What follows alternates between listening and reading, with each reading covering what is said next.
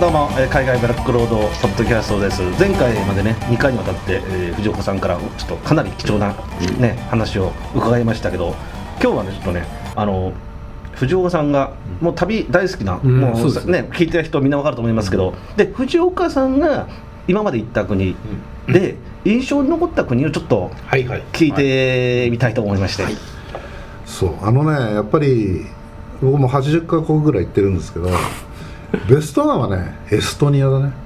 スタ地区意外でしたもうねねエストニアはいい国ですよ。でエストニアってますごい意外だな、あまあバルト三国のね一番北の端なんだけど、この国はね大体面積が4万平方キロちょっとぐらどのいくらいなんですか？九州ぐらい。あまあまあ大きいですね、まあ九州までで九州って人口が1300万人いるんですよ。ですねでエストニアは同じ大きさで130万人、つまり九州で住民が10分の1と思ってくださいよ、スカスカですスカスカのしかも人口の4分の1は首都のタリンってところにいるんですよ、はい。ということは田舎に行くとほとんど人がいない、しかも国土がすごい平坦で国の最高地点が多分200メートルぐらいしかない、ものすごい平坦、でその平坦なところに、まあ、森森林田園が広がっていて。森林があるんです森林もある。か田園もある。か湿地帯もあるみたいな、とってもこのいいなんてこう自然が豊かな人がいないから、は。いはい。ところでエストニアって国はとにかくその治安も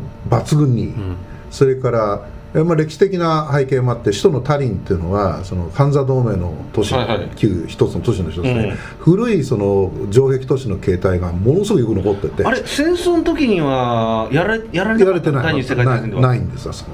でタリンそれ旧市街のものがよく残ってて、うん。それでまあその治安がそれから物価が安い。え安いんですか？物価安い。でタリンっていう街は向かい側がヘルシンキなんですよはいちょっと船で。降りようと思って計画があるんですけどそうそう。船だとフェリーで1時間ぐらい飛行機だとまあ30分ぐらい。うん。それがすごい近い。のだからヘルシンキ市民の買い出しの場所なのタリン安いから。ちなみにあフィンランドなんかアホみたいに物価高いじゃない高いですか？それに比べるとタリンが安いからみんな買い出しにそのパターンになっちゃうんだ。で物価が安いでしょ？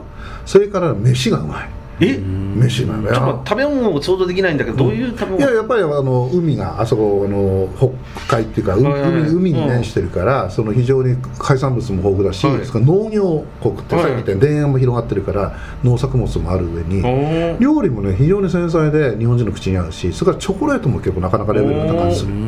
でさらに美人が多いんですよ、これはねなんか聞きましたよね、美人が多い本当に美人でこんないい国はないわけ。でもともとそのタリン、まあ、エストニアって国はまあソ連で、ソ連が崩壊してから独立するんだけど、はい。その前はその第一次大戦から第二次大戦ぐらいまではドイツだったの。ドイツ領だったの、はいはい。でドイツがまあ支配してる時代が長くてそのドイツのその貴族のその領地がその辺に広がっていてその貴族の館っていうのがいっぱい残ってたの。うん。でその貴族の館が田園地帯に残っていてそれをそのソ連の時代はソビエト政府というかソビエト共産党のまあ幹部の保養所だとかそううんいう形に利用されてで独立してからそれを内部を改装して結構レベルの高いリゾートホテルになってるんですよ。あすごいですね。そうすると田園のこう広がる中でそのリゾートホテルがその古い貴族の館みたいな改装して中のレベルは非常に良くて。へでそのあの国っていうのはそのリノベーションが非常に良くて古い建物をきれいに直してやってるであの首都のタリンにホテルテレグラフって言ってホテル電報っていうのは昔の電報電話局を改装したホテルがあるんですこれがまたなかなかなかクラクラシックでいい感じなんでとにかくその首都のタリンもその古い街並みが残っていていいんだけど特に田舎ね。田舎はそういった平坦なところが広がってるから自転車なんかとてもよくて、うん平坦だから。とにかくどこまで行っても平坦だから、で人いないし車も走らないから、うん。あんなにサイクリングが楽しい国はないってぐらいいいのでしかもその貴族の館のホテルなんかに行くとまたスパがいいのがあるんですよ、そうスパ施設とか。へそう聞いてると行きたくなるでしょ。えうん。いや行きたいとは思ってるわけですよ タイミングがないだけで。でやっぱりそれでバルト三国の中ではエストニアラトビアリトアニアの三国の中では経済的に最も進んでるし、うん。もう先にまあ EU に入ってるしそれからあまり、あのーこう経済あの IT 大国だってことはそ皆さんごれなんかあのテレビのあれで見て結局国にあれがないから資源がないから結局 IT によってえっと国を回す。しかも人口もそんな少ないから。130万人しかない。国民全体的に裕福なんです裕福で裕福。う。んだから本当にねそういう意味では本当九州ぐらいの大きさでじあの、まあ、九州になってあの大きさでね100 1300人口いるんだから、うん。ヨーロッパは全然独立国になったっておかしくなんともないんだよ、なるほど。それぐらいの経済力もあるしね。だからまあ本当にエストニアってことは小国でありながらそういった平和でありとってもそのお自然環境豊かっていうその典型的なその小国家民のお国だなと思ってるね、あれちなみにエストニア行ったってことは他のラトビアとなんだっけ？ラトビリトアニア？リトアニアと、うん。なんだっけもう一つ。ひいやいやその三国エストニアラトビアリトアニア。他のバルト三国の残りの2つはの違いはどうなんですか？そこはねやっぱりやっぱり行ったわけですよ違い違いがあって。やっぱりその僕らからしてみると同じように見えるじゃん。今現在の俺のイメージだと 俺今今の現在だと行ったことないじゃないですか。違いがわからないんですよ。やっぱりね言語も民族も違うんですよ全部、顔も違うんですよ。まあ俺たちは同じしか見えないんだけど連その地元の人から見ると分かるわけです。隣の国の人ってね。それはね、うん。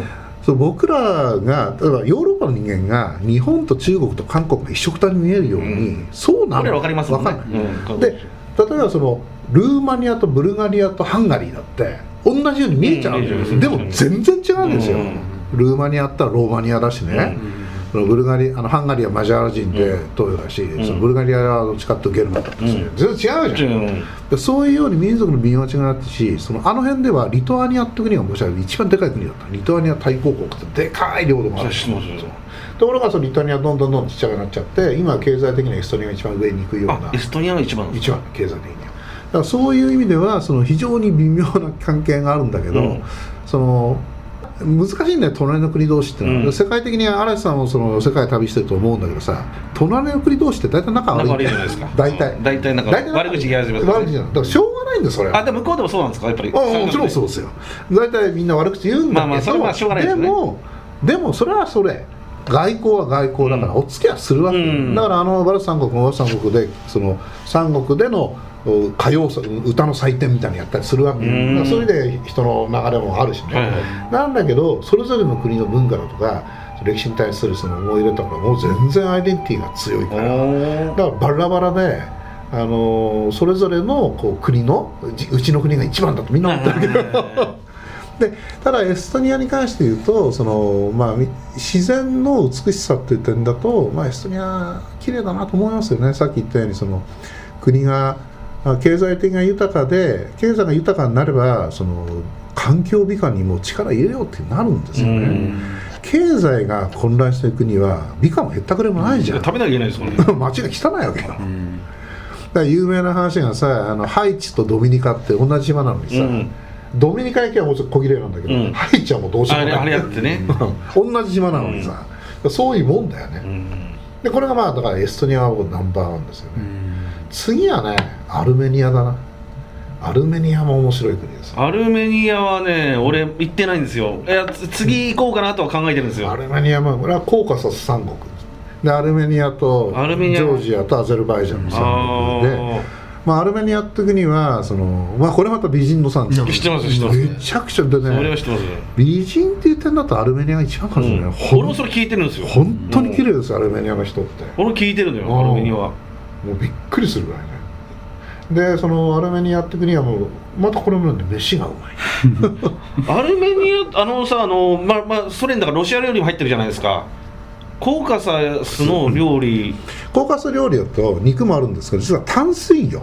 あの海がないんで、はい。淡水魚の料理が多くてそ要するにその養殖してうるんですよ。ん。そのマスとか養殖していてそのマス料理とか結構あってこれは日本人の口になかなか合うんですよ、だからそういう意味で言うと内陸国であって肉とそれから魚それと野菜なんかを中心にしたあ料理なんかも非常にその美味しいしそれからお酒もあのアルメニアってコニャックとか有名だったりするしいい酒があったりするんでね、こういう意味でもその食文化それからまあ美人が多かったりそれから歴史的にもアルメニアとすごい歴史のある国で、うん。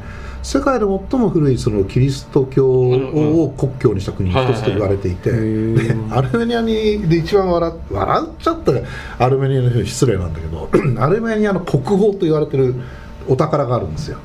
これはね、えっとなんとかの剣ってちょっと名前で忘れちゃったんだけど、キリストがゴゴルゴダの丘で処刑した時に槍で疲れた、うん。その槍の穂先が残ってるっていうことうがあってるわけ。ーん。これでこれはその世界のキリスト教徒の憧れの的で。そりゃそうでしょうね。そう。でその、えっとアルメニアにあるエチミジオンっていうところにある博物館に、うん。その国宝が保存されてるわけ。へー。でその結構世界中に展示で貸し出させる時があって、うん。ないこともある、うん。俺がそのアルメニアの時はたまたまそこにあるってんでエチミジオンに行ったわけ。で行くと世界中からそのおキリスト教の観光客がわーっと来ていて、その国宝の展示されてる警備厳重な部屋に行ってこうやって一生懸命見てるんですよ。でもこっちはほらあの仏教徒だから、うん。そんなそんな そんなんないからねしかもだよ確かに普通に考えてえキリストを刺その刺した槍の穂先なんてねえあんな怪しい人しか思えないじゃん。と言われてるんでしょと言われたでどう見ても新しいんだよこれ。が でその伝承によるとねこれはその東ローマ帝国にその保管されていたと、うん。コンスタンチノープルにね、うん。でここがオスマントルコに攻められて、うん。イスラムによってそのコンスタンチノープル崩壊するときに、はい。キリスト教のそのお宝なんでそれ異教徒に取られちゃいけないって言って、うん。キリスト教徒の心ある人がそれを抱きかかえるようにしてトルコのトルコ半島を逃げていって。で山を越えてそのアルメニアにたどり着くんですよ。でその間そのお宝を洞窟に隠したり土の中に埋めたりしていろんな苦労をしながら持っていったものはここにあるんだってことになってるわけ、なるほど。でもどう考えても新しい。で後で調べたらそういう槍の穂先が世界に5つあるんだよ だけどまあまあまあまああるあるだあるあるでしょ、でも信じてる人にしてみれば、それはもうどうでもいいのかな。どうでもね。いやいやもうそれは手を拝みたくなるも。のだけどだから僕らもああもうすあーいいものを見せていただきました。でもやっぱり歴史がすごくあるんだよでやっぱりそのアルメニアっていう国あーその料理もそうだし歴史もあるしあと自然景観だとそのまあアラロト山っていうそのはいトルコ領なんだけど、ものすごい綺麗な山があって、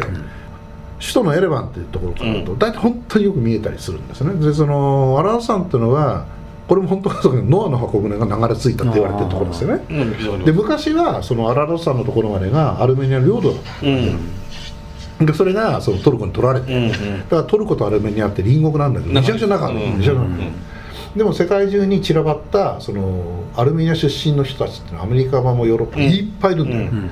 でそういう人たちがまあ里帰りというかその竜神隊とルーツを探しにアルメニアに戻ってくるんですよ。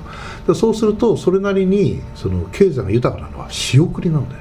やっぱり俺それ聞いたんですけど、うん仕送りえ国自体だともうソ連の崩壊して国自体はどんな感じなんですか？経済的だからに経済的には決してねその小さい国だ裕し福ではない。ないんだけど、うん。やっぱり海外にいる人たちから送金っていうのがすごく大きくて、これがアルメニアの経済をある程度支えてるんだよ。ねああでこの送金文化っていうのはその日本だとなかなか考えにくいんだけど、うん。出稼ぎにいた連中が本国に送金するっていうのはものすごく多いんだよ。あもうありますよで実はビットコインがその伸びた理由の一つにそれがあるんですよ。それはあの銀行から送ると手間賃がすごい高いですよ、うんうん、だからビットコインみたいなのだとネットで送れたりするから、うん送金手数料がほぼいらないんだ。そうですね。なのでその送金のその手間を省くっていう点でそのビットコインっていうかそういったあのデジタルキャッシュっていうかデジタルマネーのニーズが途上国を中心にあったりするんですよね。はだから本当に実需っていうよりもその送金のためにうん。使われてるってすごくん。で最近あのコロンビアだからどっかの国がさ電子通貨を国の通貨にもしあって。やりました言い出したりとちかあのはい。あ中米だと。中米のどこかね。はい。どこですか？コロン？えああのすごい政権がそう。乱れてるコロンビアだったらどっかの国だよな、はベネズエラベネズエラ、はい。だからどっかの国だ、はい。そそれもそれだけ。海外から送金させるときに銀行ほとんど崩壊状態だからネットで送らせるみたいな それなんかいきなりパツパカンって外しそうな気がする。怪しいなそれも。まあなんだけどまあそういうことなんだけど、うんまあ、アルメニア国もそういう送金。ですあとはね結構好きなのはスリランカね。ああいいっすね。スリランカ宇賀さん行ったばっかりじゃないですか、スリランカいいよね。いいっすね。でスリランカもその2000年代の終わりぐらいまでは内戦があったんだけど、はい。内戦が終結してからは、まあ、まあ治安は比較的良くなってきた、うん。まあ爆弾事故と時々あるんだけど、うん。まあでも治安は比較的いいです、うん。でスリランカ何がいいかっていうとねやっぱりね飯がうまい、うん。でインドのカレーよりも日本人向きのカレーだようまいですよね。うまいうまいスリランカのカレー。俺も行ってうまいなと思って、でスリランカっていうのはあのちっちゃな島に世界遺産が7つぐらいある、うん。でそのまあカレー料理もうまいでしょ、うん。それからあの紅茶の島だよね、うん。紅茶。紅茶工場行きましたよ。紅茶工場ね。だから宝石の島でしょ。宝石ありましたよ。宝石ね。宝石。安いんだそこ、うん。であそこで安く買って日本で売ればすぐ高い結構それもできます？できるそそれれから言ってたさあとねやっぱアーユルベーダっていうさなんていう宇賀さんなんかはい。ハマっすごくいいてましたね。すごくいいはい。いやで安いね。そうですね。安いのよハマってたよね。あいやまあはい。だから特に女の人には女子には結構僕はスリランカをおすすめしてます、うん。まおーあとってもいいしそれとやっぱり仏教国のせいかなんとなくや当たりが柔らかいんだよ、うん。インドってさやっぱ当たりきついじゃない？なんとなく。できつい。あのあんまり俺インド得意じゃないんだよ。俺も得意じゃないです。インドは、うん。で好きな人は好きなんだけど、うん。あんまり得意じゃないんだけど、スリランカ行くとホッとするんだよやっぱり、うん。全然違うんだよ本当もうインド人には申し訳ないんだけど会う人会う人みんなこいつと俺を騙すんじゃないかって気がするわけ毎回そうですよ。だけど本当にいい人なんだけど、うん。本当にいい人にされるんだけどずっと疑って会話を続けてるっていうね。そうそうそうあとで僕自分が嫌になってくるんだよ。こんないい人をずっと疑ってて会話してとかね。それがインドなんだけどわかりますよ。スリランカだとそうなんとなくねもうちょっと当たりが柔らかいんでいいいいあのおそんなに緊張感もないわけよ、だからでもどの国も共通するのは割とちっちゃい国だね。まあ人口はスリランカだけ2000万人ぐらいでもスリランカってあの小さい国にサファリはあるし、うん、うん。あの砂漠はあるしビーチがあって森林があって俺ガイドと一緒にずっと、うん。えーあの一周したんだけどなんでこんないろんなの豊かなんだと。豊かよあーなるほどそれとねあれ。やっぱりねそのイギリス連邦の、まあ、イギリスの支配下なかったせいもあるんだけどホテルのグレードが高い、うんあのねイギリス人ってすごいなと思うのはそういう植民地支配はやっぱり長けていて、うんいいホテルがあるんだよね、結局向こうのイギリスの上の連中が泊まれるようなところを作るから、うん、だからインドもそうだし、まあまあ、ケニア、タンザニア、あの一緒に鉄道必ず通すんだよね、イギリスは。フランスは一番いい加減なんだ、あのハイチじゃないけど、あフランスの当時がね、一番いい加減だよね。マダガスカルだって。フランスはねやりっぱなしだね。やりっぱなしであいつらは料理にしか興味ないからフランス領土だとかパンはうまい。ん。だよ、まあ、それだけだパンだけ。それだけだランだからベトナムもフランスパンはうまいけど、だけどインフラなんかは全然ダメなんだけど、うん。インフラはやっぱりイギリスが領土してたところでその特にホテルとかね、うん。そういうところのレベルは非常に高い。でスリランカにも本当にいいホテルがあるんだよね。だからそういう本当にいいホテル泊まって滞在してると比較的そのインドの高級ホテルよりはちょっと安いから、うん。まあいいかなと思ってうね、ん。本当にその女性の旅行先としてはおすすめの場所ですよね、うんエストニアは本当男女問わず全然いいと思うんだけどでアルメニアはまあちょっとややワールド泊まるんでうん男性向きかなと思って、うん。スリランカは女う性ん。のような気がしますね、うん。うん印象で言うと。でちょっとその好きだった子に今3つやってくれたんだけど、うん。ついでにあのーまあ正直にまあ嫌だ、まあ、正直嫌だったなって子に。あいや別に俺なんかしょっちゅうポッドキャストでもうボロクソ言ってるんだけど全然構いませんよ。個人個人の見解なんでやあるじゃないですかねインドパキスタンは旅しにくいよね。特にインドだなってあのねあれインド人ってさぱ人種差別してるするよね。するよ。なんで階級社会なんで、うん。東洋人をうん。完全に下に見てそうるそうそう。そうそうあのねなんで階級社会だから、ううん。あのインド行くとすごい思うんだけどインド人の中だとやっぱり欧米人は上なんだよトップ上なの欧米人は彼らの中では上なの、うん。でセカンドクラスは自分たちの味。まあそのインド系、うん。インド系の顔出してちょっと色白いのね。そうそう色白くて、まあああいう目が目がクリッとしていて、かその彫りの深い顔。ああいうインド系の顔立ちの人はまあ次で。うん。と東アジアのその下なんだよ本当に。本当にそうなの本当にそう。だからさあのさしつこいやつとか、はい。ううざいやついるじゃない、はい。あれこっちを下に見てるからああいう失礼な言い方くんだよ。お前なんで？だって無視してんのに向こうからすると俺より下なのに、は金持ってるかもしれないけど俺より下のに何無視してんだとあかー。と思ってるからだから言われるわけですよ英語で。無視無視するじゃない？すごいと。そうすると英語で「てめえ何でこんな俺無視してんだ？後で覚えてろ」とかさ。絶対白人には言わないと思うのよ。白人がもう無視したら。ただあの向こうに駐在してる人に聞いたら大体向こうに駐在してる人お手伝いさんがいるのね、うん。お手伝いさんがいて、でお手伝いさんがいて仕事が決まっててある時その家の奥さんが外に出て車をちょっと洗ってたんだって、うんはい。そうしたら他の知り合いから「何やってんだあんた」っつって。それはお手伝いやる仕事だからやるんだと、はい。というのはインドにも東洋系たくさんいるのよ。チベットの方からはいもあの人たちって働きに来てるの。あの働きっていうか下の仕事してるわけよ。であの人たちが運転手やったり、はい。庭掃除したり、なんて階級の下の仕事やってるから、あれと一緒くたにされるんだよ。だからあんたの奥さんあの階級だっていうのであだからそういうような面倒くささあるからだから普通の日本みたいにさちょっと気ぃ付いてねお手伝いさんも大変だから一緒にやろうって言ったらもう人に見られた。ら大変なわけよ。そういう階級のあれだから。すごくそこはあるな。だそういうのがあるからあのー、分かるよねそう。割とねでしかもその進んだ国はねそういうところをなんとなくこうソフィスケートしてね、はまあまあ、オブラートに包む感じするん。だけど、割と露骨なんだよ。露骨露骨はっきり分かる、うん。それを感じるからインドってのは本当にやりにくいなと思うのね、でそれに比べるとやっぱり あのスリランカであるとかあるいはインドネあのネパールブータンなんか行っちゃうと、そういうのはない居ごあの居心地がいいっていうか。居心地がいい。うん。不思議だよね本当昔から。ブータンなんて本当に顔立ち日本人そっくりだから、うん。むちゃくちゃ居心地いいですよね。あブータンも行った。あいやいたいたでブータンってまた面白くてさブータンってその一番面白いあの国は女女系系相続っていうか女の人にそのそ財産の相続権。なのうん。でブータンって国はあの世界一幸せな国と言われてるけどめちゃくちゃ離婚率が高い。あその来ました来ました。でなんでかっていうとうん。女性に経済力があるからなんですよ。働いてるってことね。いやいや財産は女性娘が相続する。そっかそっか。そうするとね大体婿なんだよ。それでそのブータンでも離婚の一番の原因はあの男の浮気なんですよ大体、うん。そうすると経済力っていうか家とか財産みんな持ってるから追い出しちゃうんですよ。本当に。なるほど。だからあのお追い出された独身男ってうようよいる。それもかわいそうだな。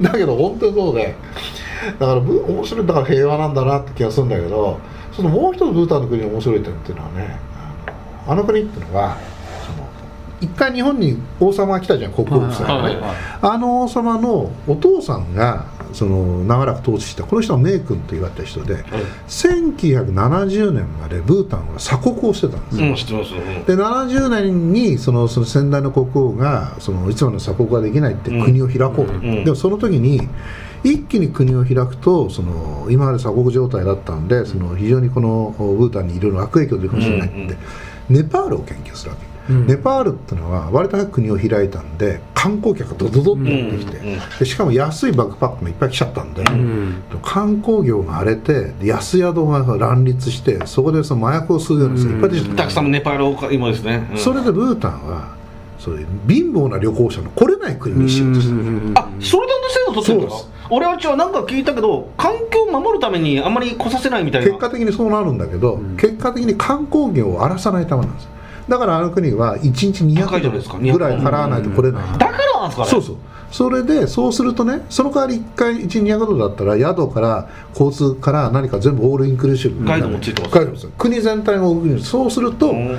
安い旅行者が来ないから値切ったりしないんですよ、観そのお店やるの、うん。だからそのゆゆとりのある人しか来ないからショップやなんかでも値切ったりしないからあそこの観光のお店ってのはぼったくらないんですよ。うん。それ持ってくる必要もない必要もない。あの本当この値段でしか売らない、うん。でしかもあの国ってのはその隣の店同士で競争するって発想もないから、お土産物が5件ぐらいと全部同じもの出すんだけどで値段ほとんど変わらなかったですおなるほど。でしかもそれはあらゆる店がそうでその田舎に行ってその雑貨屋みたいなのあるんだけど同じような雑貨屋34軒あるわけ、ん。でこれなんでこの言ったらそれぞれ雑貨屋ごとにお付き合いする人は全部決まってるわけよ。ああなるほど。だから一定の客が常に来るからそれで回るから別に無理する必要がない、うん。なるほどね。そういう形でその商業っていうのが非常に安定したりするし、それからあの国の面白い点っていうのはあ実はブータンの最大の輸出産業っていうのは電力なんですよあの国はダムはないんです、うん。でも水量が豊かでしょ、ん。でその電力の100%は水力なんですよ、うん。で水力発電も小型水力発電所ってのがいっぱいあってん。沢がいっぱいあるから小型の水力発電所いっぱい電力作って、はいはい。でも国内で使うのは大体4分の1から3分の1なんか暗いって聞いたんだけどで残りは全部インドに輸出するんですよ。あインドに輸輸出してるんだ。る電力。でインドに輸出してインドに工場を作らせてそこで作った製品を輸入する。あ だからクリーンなわけよ。うん発電所もだから化石燃料は使わないし原発もないしめちゃクリーンだし。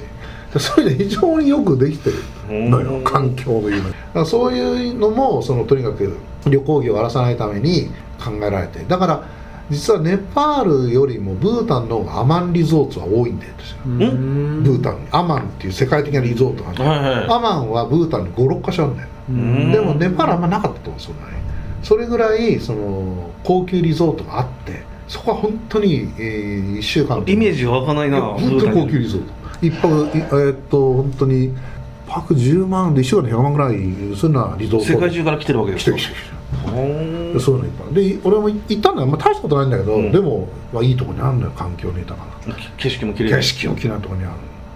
だそういう意味ではその非常にその上手にやってるのね。でしかももう一つそれからあの国の面白い点はその70年に鎖国を解くときにこれから教育だと。うん。子供たちに教育を与えなきゃいけないって言うんだけどそのブータンの国語っていうのはゾンカ語って言葉なんですよ。でゾンブータンにはその実はゾンカ語っていうのは中央ブータンの方言で今の王様たちの出身地の地域の方言の言葉でこれをまあ国語にするんだけどうん。ゾンカ語の本とかその例えばゾンカ語の物理学の本とかないわけですよ、うん。でしょうがないから英語の本を大量に購入して、で小学校から英語を教えるわうん。けでなだから英語教育っていうのは高等教育を受けるためにやむをなく選んだ選択なんですよ。うん。でコンピューター出てきてもその最近あるんだけどちょっと前までゾンカ語のフォントがないわけよ。うん。だから英語ができなかったらメールも打てないわけよ。なるほどね。なのであの国は小学校生から英語を教えていてだからそれはやむを得なく選んだ選択なあそうなんだ。で日本は日本語の本とかあります。本いくらでもあるから日本語教育で全然 OK なんだけど。うん。でも世界には自分の国の言葉じゃ教育受けられない国がいっぱいあって、うんそのうちの一つがブータン。だから逆に英語を必然的に教えるんだけどもそれが逆今ではその英語ができる、若い人が英語ができるっていうのでちょっと強みになるね。強みになってるだからそういうその弱みを強みというか逆手にとってやるとかいろんなことをそのやったのがその王様で,、うん。でしかもブータンはそのお王国だったんだけど、、はいつまでも王国じゃないっつって王様が自ら王国を捨てるんですよ。でその自分の代で王国は終わりでその国会を作らせて。うん。でその大統領制だか首相制だかおっしゃったけど国会を作らせて選挙ってものを教えて、今選挙で選ばれた人が首相かなんかやっうてるんですよん。だからそれでそういう民主化もやってそれで知って自分のポジションをあの日本に来た息子に渡して、ちっちゃな家に引っ越して今の国王宮殿の裏に今のその前の国王が住んで小さな家があるんで、うん。本当に小さな家に住んでる。質素に、でほとんど出てこない。見事なもんですね。というわけでちょっとね 時間も迫ってはい。またちょっとねちょっと非常に興味深い話なんでまたいつか出てくれますでしょうか？全然構いません、というわけで。どうもありがとうごどうざいまもありがとうございました。役に立てばいいな